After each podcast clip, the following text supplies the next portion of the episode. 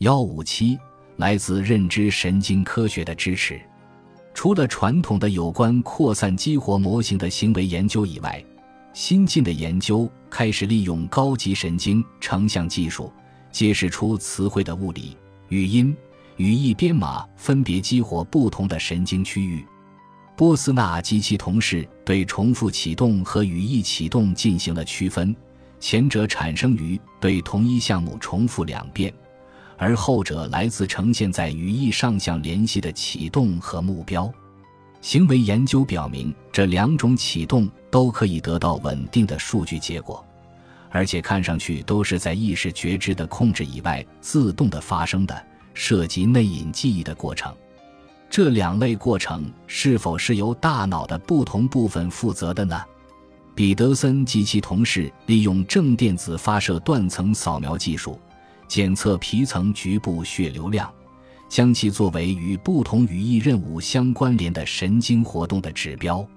他们发现，单词视觉形态在枕叶腹侧得到加工，而语义任务则与左侧半球有关。字形区域的兴奋甚至可以在参与者被动加工时发生，例如当参与者仅仅被告知看着单词的时候。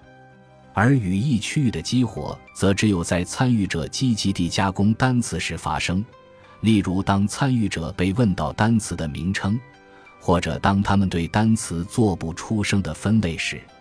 除了验证认知的神经基础，此类研究还告诉人们注意因素与知识表征之间的可能联系。命题网络，按照安德森的定义，就是可以作为独立主张的最小知识单元。命题是具有意义的最小单元，许多理论家赞成知识的命题表征这一概念。不过，每个人对这个概念的解释都有所不同。人类联想记忆与知识表征，安德森和鲍尔提出了语义联系网络中进行知识表征的理论，称之为人类联想记忆。FEM 的关键特征是对命题的运用。命题及关于世界本质的陈述或判断，一个命题就是句子的一种表征或抽象结构，是一种将观点或概念捆在一起的远距离结构。命题通常会用语义样例来表示，不过其他形式的信息，例如视觉信息在记忆中的表征，也可以由命题来描述。在命题表征中。由事实节点连接而成的主谓结构是最重要的信息存储结构。句子“凯撒死了”被表征为具有两个部分：主语和谓语，它们都来自一个事实节点。这个事实节点表征了某种观点和主张。更加复杂的句子，比如“詹妮弗嫁给了本”，包括主语、谓语和宾语，其中的谓语有所扩展，包含了两者的关系。更为复杂的句子可能会包含情境，比如在巴黎的夏天，詹妮弗嫁给了本。在此，时间、地点和情境被添加到一个事实观点的陈述中。树形结构的分支被概念节点连接起来，而概念节点被假定在句子编码之前就已经存在于记忆中了。这些节点表征了观点。以及观点之间的线性连接，就这样，对某一具体事实的理解，可能依附于对它与其他概念事实间关系的理解。知识就是记忆。一名联想网中的基本内容被捆到了一起，组成越来越复杂的结构。不过，所有这些复杂结构都可以被拆散，成为一群简单集合。它们仅包含源自单一节点的两个或较少项目。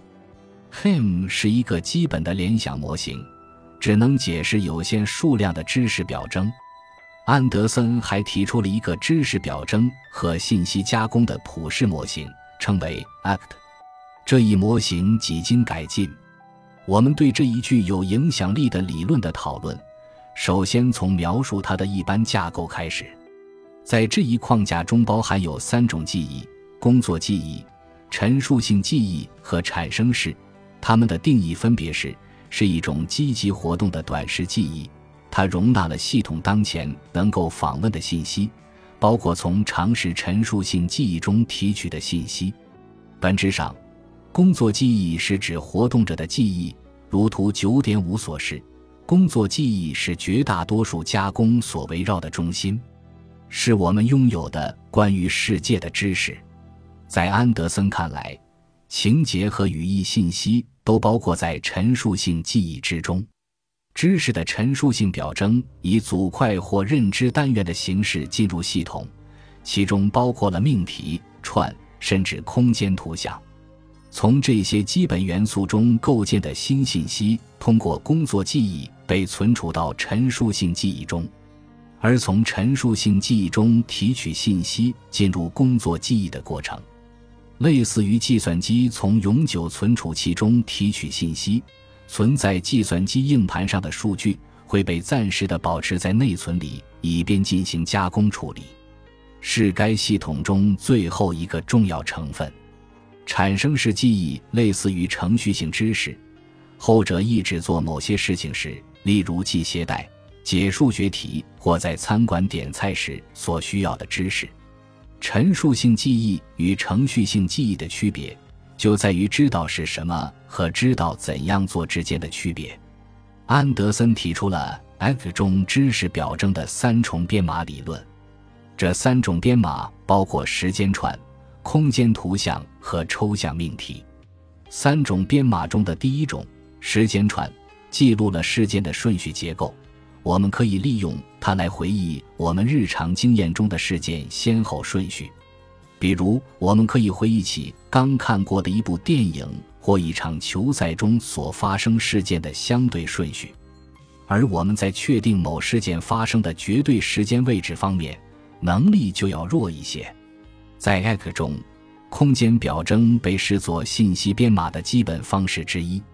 形状信息，也就是在图形、形状甚或一个字母中表现出来的信息，被认为会在记忆中得到编码。不过，一个形状的大小则并不那么重要。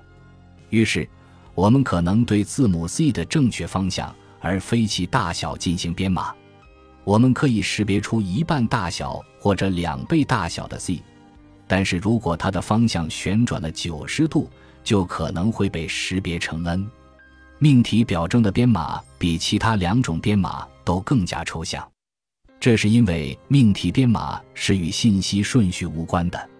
命题 Bill、John 打并没有规定究竟是谁打了谁，被编码的内容仅仅是 John 和 Bill。与打人这件事情有关联，命题知识的表征类似于我们此前讨论过的 FEM 模型。来看下面一个句子是如何被 X 表征的。那位高个律师相信这群人是从火星来的。在图中，命题表征关系到结构、类别和属性信息。中心节点代表了命题结构，而连接则从中心点发散到各个成分。例如关系、客体和主体。除了本节所介绍的 X 的一般特征以外，安德森还把这个系统广泛应用于其他条件和认知任务中，包括认知控制、对事实的记忆、语言习得和扩散激活。